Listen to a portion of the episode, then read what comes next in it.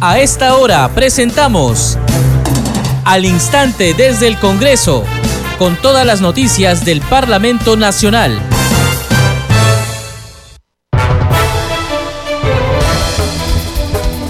¿Cómo están? Bienvenidos al programa Al Instante desde el Congreso. Les saluda Danitza Palomino. Estas son las principales noticias del Parlamento Nacional. En la subcomisión de acusaciones constitucionales, el congresista Alejandro Cabero sustentó su informe respecto a la denuncia constitucional 132 en contra del expresidente Manuel Merino y los exministros Antero Flores Arauz y Gastón Rodríguez. Se les ha denunciado como presuntos autores por omisión impropia del delito de homicidio en agravio de Inti Sotelo y Brian Pintado. La presidenta del Congreso de la República, Mari Carmen Alba, consideró que lo mejor para el jefe de Estado, Pedro Castillo, es que actúe con transparencia. Fue al responder las consultas de la prensa acreditada en el Parlamento Nacional sobre la asistencia del mandatario a la citación que le efectuó el Ministerio Público. En otro momento, la titular del Legislativo subrayó que la iniciativa de reforma constitucional para el retorno a la bicameralidad será vista por el Pleno del Congreso. En la víspera, la representación nacional aprobó en primera votación un texto sustitutorio que modifique el artículo 84 de la ley universitaria para eliminar el límite de edad máxima para el ejercicio de la docencia universitaria. Asimismo, la representación nacional aprobó por mayoría el dictamen de proyecto de ley que propone el alivio financiero para los pequeños productores agropecuarios afectados por la emergencia en el sector agrario. La representación nacional aprobó la conformación de la nueva Comisión Especial de Selección de Candidatos Aptos para la elección del Defensor del Pueblo que estará integrado por nueve legisladores. Usted está escuchando al instante desde el Congreso.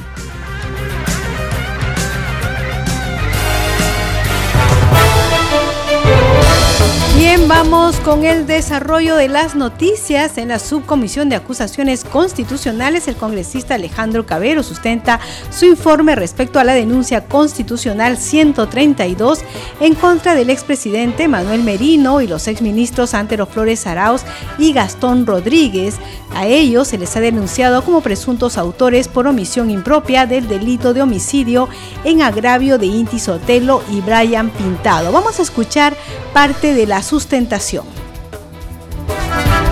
La muerte de ambos jóvenes, señora presidenta, fue un trágico suceso para el país, al igual que las lesiones de otros 78 manifestantes. Pero se considera que esta no fue responsabilidad de los imputados, de los imputados en esta subcomisión. El presidente Manuel Merino, el primer ministro Antonio Flores Arauz y el ministro del Interior Gastón Rodríguez. Estos no tenían poder de decisión sobre las acciones puntuales y operativas de la Policía Nacional del Perú, no estando probada tampoco la responsabilidad necesariamente de la policía, como hemos ya mencionado, respecto a la evidencia balística de distancia y de munición de canicas de vidrio que no son compatibles con las armas de la policía, y no hicieron ni dejaron de hacer acción alguna que llevara a estos lamentables fallecimientos.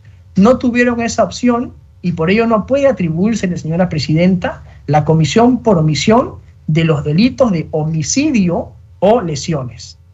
Por lo tanto, no se puede concluir, señora presidenta, que los tres imputados en esta denuncia constitucional con relación a hechos de violencia generados por efectivos policiales en específico o por manifestantes sean responsables de los mismos al no existir, presidenta, evidencia de órdenes concretas ni una cadena de mando legal administrativo específica.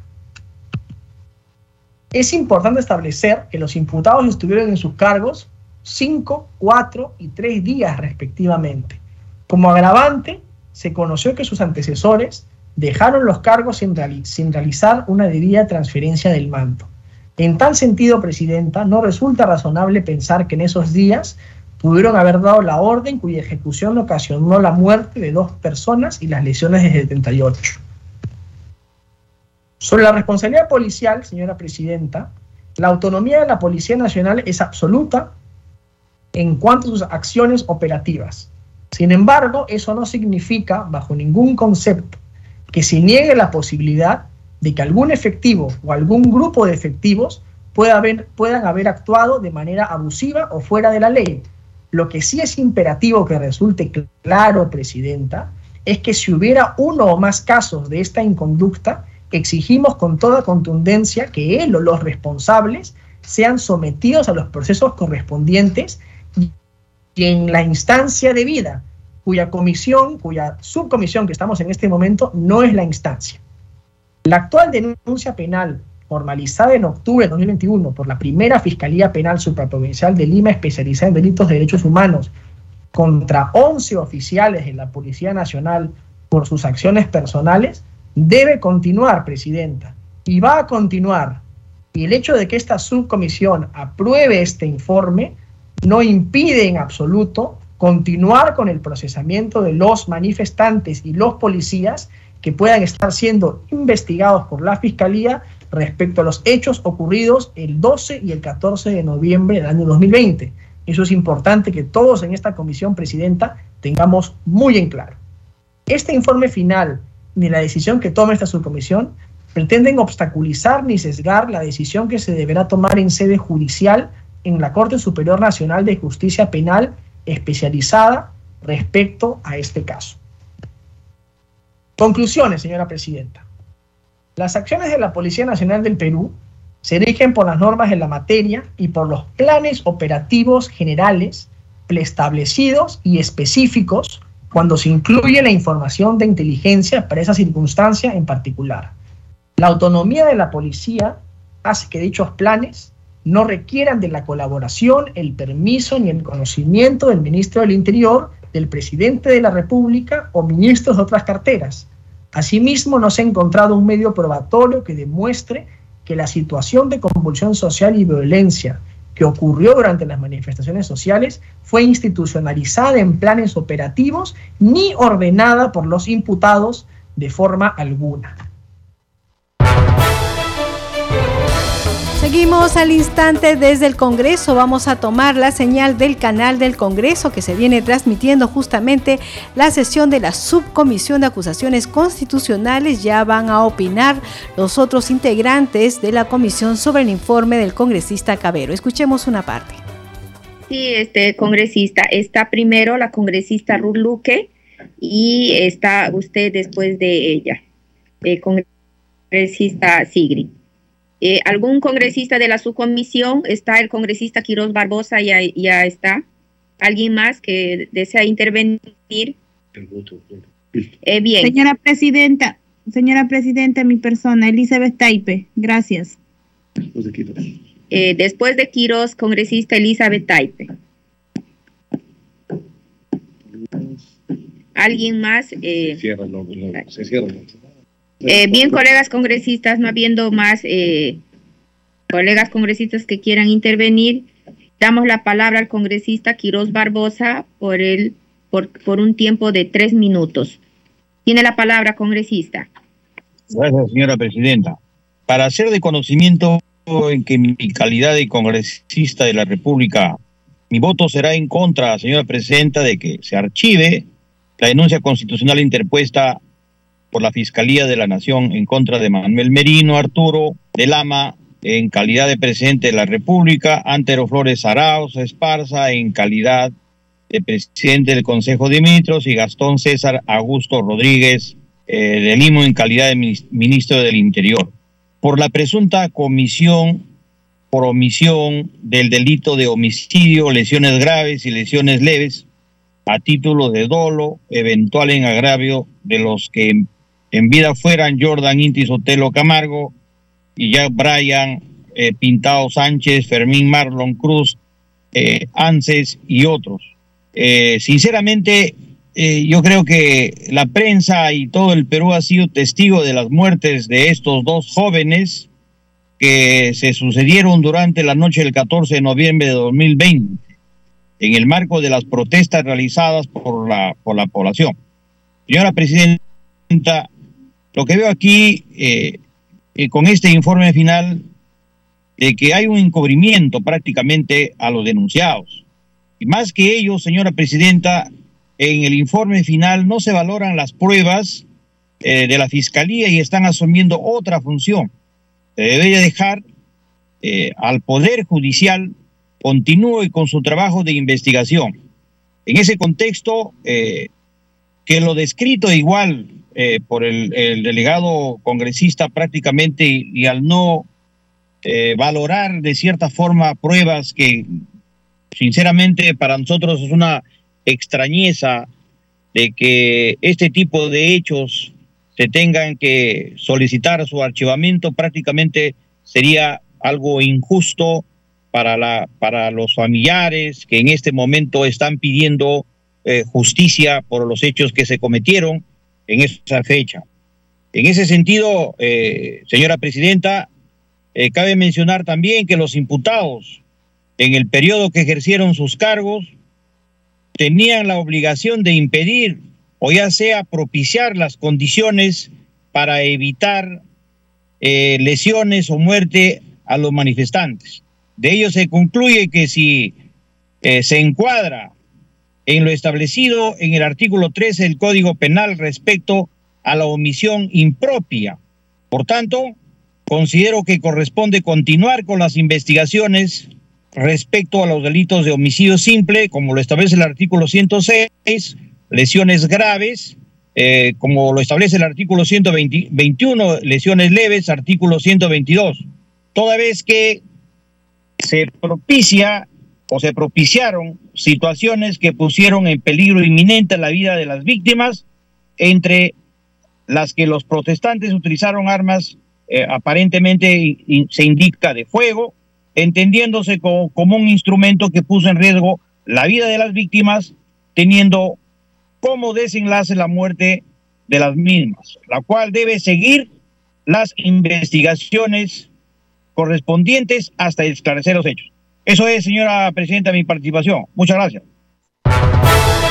Y entonces era la participación del congresista Segundo Quirós. Ya se está debatiendo el informe final respecto a la denuncia constitucional formulada por la fiscal Zoraida Ábalos contra eh, el expresidente Manuel Merino y los exministros Antero Flores Arauz y Gastón Rodríguez por presunta comisión del delito de homicidio y otros. Vamos con más información, esta vez las declaraciones de la presidenta del Congreso, Mari Carmen Alba, quien consideró que lo mejor para el jefe de Estado, Pedro Castillo, es que actúe con transparencia, fue al comentar consultas de la prensa acreditada en el Parlamento Nacional sobre la asistencia del mandatario a la citación que le efectuó el Ministerio Público. En otro momento subrayó que la iniciativa de reforma constitucional para el retorno a la bicameralidad será vista por el Pleno del Congreso. Escuchemos sus declaraciones. se priorizó el tema de la... presidente hoy a declarar ante la Fiscalía? Mira, la verdad, eh, yo he dormido hasta nueve y media, diez. Cuando me he despertado vi que, el presidente estaba ahí, no, no, he visto el tema. Entiendo que hoy día le tocaba, ¿no? Porque sí, como iba a ser el lunes. No, me parece muy bien, ¿no? Yo creo que lo mejor para él, para el país, es que eh, se investigue, que él eh, se ponga a derecho, que esclarezca, esclarezca todo, si él está tranquilo, que nadie nada teme, que diga toda la verdad. Así será bien para él, para el Perú y para tiene una citación aquí también en la Comisión de Fiscalización el día 21 del presidente. Bueno, Usted exhortaría bueno, que... Bueno que acuda, pero creo que hasta ahora no, sí. no ha confirmado. No, ha acudido. Y yo creo que es lo mejor, ¿no? La transparencia, el dialogar, el conversar y, y por él mismo, ¿no? Que se cure en salud y que diga toda la verdad, pues, está tranquilo. ¿Qué temas son prioridad para usted eh, en esto que queda ya de legislatura? No, tenemos varios proyectos de economía importantes Ayer no, no se pudo tocar porque ya era muy tarde y iba a tener solamente debate del de Activa Perú, por ejemplo. Em, hay varios temas, bueno, la bicameralidad, que es un tema también importante. ¿Cree usted que debería tocarse la de sí, por supuesto, por supuesto. Ese es un tema eh, no solo del Congreso, es un tema que ha venido el Acuerdo Nacional, el secretario técnico Max Hernández con los miembros del acuerdo que ellos están a favor. En general, sabemos que la Comisión Tuesta también está Acordémonos que ese referéndum, que la gente dice, no, el referéndum salió que eh, aprobaron, de que no estaban de acuerdo. No era así, ¿no? Eh, la propuesta siempre fue cuatro preguntas, era la campaña del presidente, al principio era sí, sí, sí, sí. Eh, luego aquí hay una modificación en ese tema de la bicameralidad, acuérdense, que no le gustó al Ejecutivo, entonces empezó la campaña, sí, sí, sí, no. el tema de la bicameralidad ya se había socializado, es una urgencia para el país, para que haya un mejor Congreso. La experiencia nos ha demostrado que necesitamos una segunda Cámara, reflexiva, con más experiencia. Y la experiencia también es vital. Hoy nos dicen que son nuevos, inexpertos, ¿no? Y les puede gustar o no cómo funciona ahora este Congreso. Y aquí la reelección, lamentablemente, la eliminaron en el Congreso. ¿no?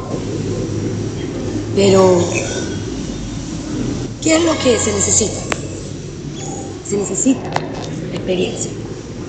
En todos los países hay reelección. Y la reelección en, nuestro país es mínima, es de 18 o 15%. Entonces, a nadie le obligan a reelegir a alguien que se vuelva a presentar. Elegirán a los mejores, a lo que la población quiera y piense que lo debe representar.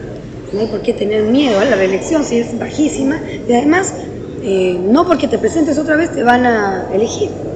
Así que yo creo que eso es importantísimo. Mira, yo he tenido oportunidad, y ahora por estar en la presidencia, de conversar con senadores chilenos, colombianos, eh, bolivianos, ecuatorianos, y no pueden creer que hayamos eliminado la reelección. No existe en, ningún, en ninguna parte del mundo, en ningún congreso, eh, no existe la no reelección. Eso es imposible. Por su, por su experiencia, simplemente ya en la mesa directiva, ¿cuál debe ser el perfil del futuro presidente del Congreso, sabiendo que hay ya muchas bancadas? Bueno, como siempre hemos dicho y tenemos, eh, empezamos desde el primer día que asumimos, dijimos eh, que, uno tiene que ser dialogante, buscar consensos, eh, trabajar con todas las bancadas. Si, tú ves esta mesa directiva, eso es lo que ha hecho. Hemos aprobado proyectos de ley de todas las bancadas.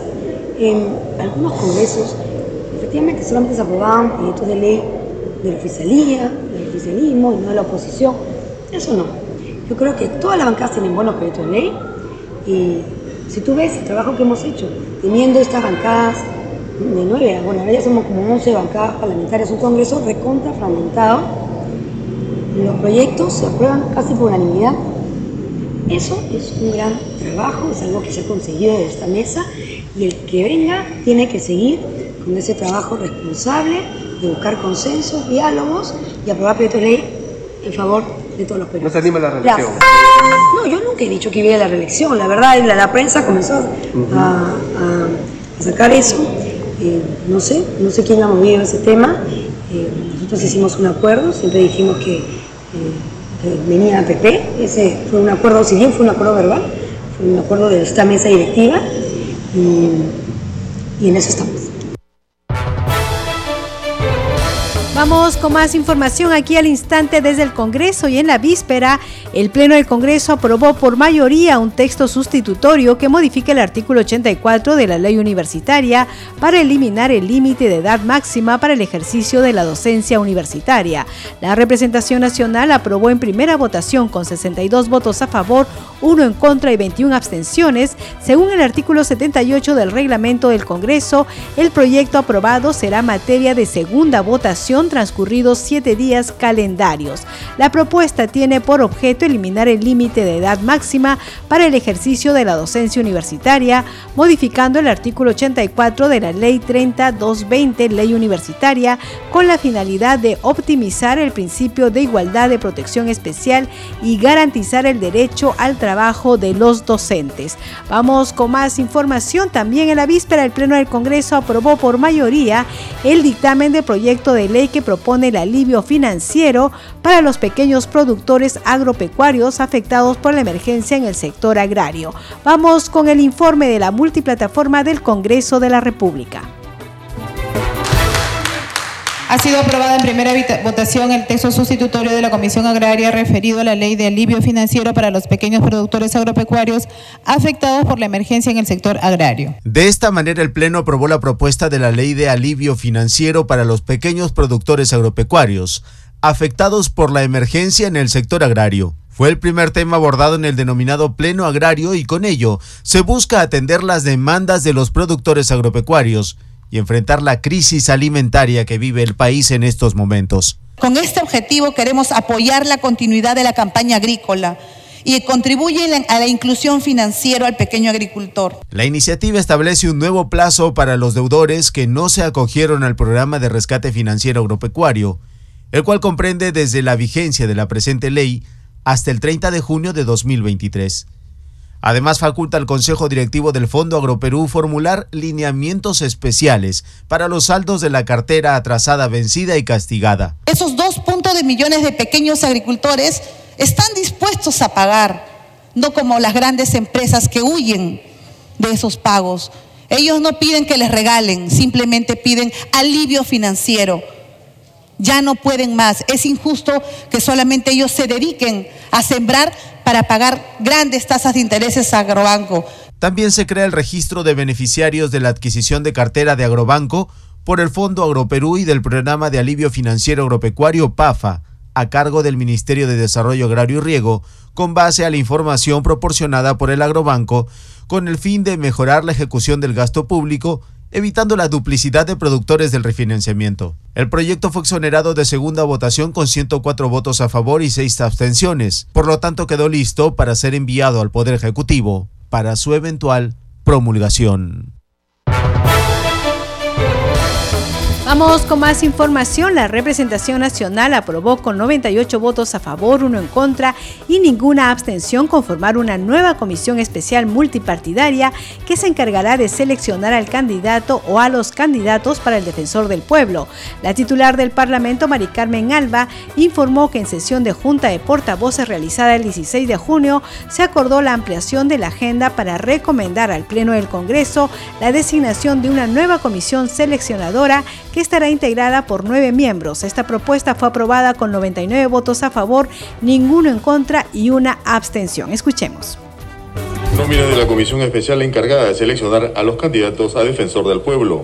Fuerza Popular, congresista Barbarán Reyes. Perú Libre, Robles Araujo, Acción Popular, Vergara Mendoza, Alianza para el Progreso, Díaz Monago, Avanza País, William Zapata, Bloque Magisterial de Concertación Nacional, Paredes González, Renovación Popular, Montoya Manrique, Perú Democrático, Camiche Morante, y por Somos Perú, Cambio Democrático, junto por el Perú, Perú Bicentenario, congresista Luque Ibarra. Han votado a favor 99 congresistas, en contra, una abstención. Ha sido aprobada la nómina de la Comisión Especial encargada de la selección de candidatos aptos para la elección del defensor del pueblo. Bien, vamos con más información aquí al instante desde el Congreso. Congreso en redes. Tenemos información con nuestra compañera Perla Villanueva. Adelante, Perla. ¿Cómo estás, Danitza? Muchas gracias por el pase. Vamos de inmediato con las redes sociales del Congreso de la República, que básicamente todos los mensajes están centrados en informar sobre la labor legislativa del Parlamento. Vamos con la cuenta oficial del Congreso del Perú, hashtag Tu Congreso. Los fonavistas aún no pueden recibir la devolución de sus aportes porque el Poder Ejecutivo no reglamenta la Ley 31454. Exhortamos al gobierno a trabajar de esta norma impulsada por el Congreso de la República. Los fonavistas siguen esperando, es lo que está advirtiendo el Congreso de la República del Perú. Vamos ahora con la publicación de la cuenta de la bancada Acción Popular. Hashtag El pueblo lo hizo, aprobamos la ley de nuestro congresista Luis Ángel Aragón que asegura la formación a nivel técnico y profesional del guía de turismo e incorpora al guía de montaña a fin de mejorar la competitividad de la actividad turística. Y esto se refiere, Danitza, a una de las iniciativas legislativas aprobadas en la sesión plenaria de la víspera. Seguimos con más publicaciones, esta vez de la cuenta del Congreso del Perú, hashtag Tu Congreso Informa, para fortalecer la articulación comercial de los pequeños agricultores del país. El Pleno del Congreso aprobó modificar el programa Sierra y Selva Exportador, estableciendo que se denomine agromercado. Vamos a continuar dando cuenta, Danitza, de las publicaciones del Congreso de la República del Perú, porque se está dando cuenta sobre eh, esta jornada intensa que ha tenido el Pleno de la Representación Nacional. Hashtag Tu Congreso Informa. El Pleno del Congreso aprobó modificar los artículos 308b, 308d y 309 del Código Penal con la finalidad de fortalecer la persecución penal de los delitos contra los recursos naturales. Más información, se adjunta un link, además también un diseño donde se explica que por unanimidad se aprobó modificar el Código Penal para reprimir el tráfico ilegal de flora y fauna acuáticas. Es lo que podemos informar, Danitza, adelante contigo en Mesa de Conducción. Bien, Perla, muchas gracias. Vamos con lo siguiente en el programa. Este programa se escucha en las regiones del país gracias a las siguientes emisoras. Radio Inca Tropical de Abancaya Purímac, Cinética Radio de Ayacucho, Radio TV Shalom Plus de Tingo María, Radio Madre de Dios de Puerto Maldonado, Radio TV Perú de Juliaca Puno, Radio Amistad de Lambayeque, Radio El Pueblo de Ayacucho, Radio Satel Perú de Lampa en Puno, Radio La Voz del Valle de Aplao en Arequipa, Radio Estar de Moyendo en Arequipa, Radio Gaceta Ucayalina Online, Radio Líder de la Unión en Piura, Radio Victoria de Ocros en Huamanga, Ayacucho. Enseguida, los titulares de cierre. En la Subcomisión de Acusaciones Constitucionales, el congresista Alejandro Cabero sustentó su informe respecto a la denuncia constitucional 132 en contra del expresidente Manuel Merino y los exministros Antero Flores Arauz y Gastón Rodríguez. Se les ha denunciado como presuntos autores por omisión impropia del delito de homicidio en agravio de Inti Sotelo y Brian Pintado. La presidenta del Congreso de la República, Mari Carmen Alba, consideró que lo mejor para el jefe de Estado, Pedro Castillo, es que actúe con transparencia. Fue al responder las consultas de la prensa acreditada en el Parlamento Nacional sobre la asistencia del mandatario a la citación que le efectuó el Ministerio Público. En otro momento, la titular del Legislativo subrayó que la iniciativa de reforma constitucional para el retorno a la bicameralidad será vista por el Pleno del Congreso. En la víspera, la representación nacional aprobó en primera votación un texto sustitutorio que modifique el artículo 84 de la ley universitaria para eliminar el límite de edad máxima para el ejercicio de la docencia universitaria. Asimismo, la representación nacional aprobó por mayoría el dictamen de proyecto de ley que propone el alivio financiero para los pequeños productores agropecuarios afectados por la emergencia en el sector agrario. La representación nacional aprobó la conformación de la nueva Comisión Especial de Selección de Candidatos Aptos para la elección del Defensor del Pueblo que estará integrado por nueve legisladores. Usted está escuchando al instante desde el Congreso. Bien, hemos llegado al final de este programa. A nombre del equipo de Congreso Radio, le agradecemos por acompañarnos en esta edición. Les tengo que comentar que aquí en el equipo de Congreso Radio estamos cambiando de turno. Por ese motivo, a partir del lunes 20 estará a cargo de la conducción de este programa José Trujillo y también nuestra compañera Perla Villanueva. A mí me seguirán escuchando en los reportes informativos, pero ya la conducción estará a cargo de José Trujillo y Perla Villanueva, quienes ustedes ya conocen. Les deseo un feliz Día del Padre a todos ustedes y también a sus papás, por supuesto, y que tengan un buen fin de semana.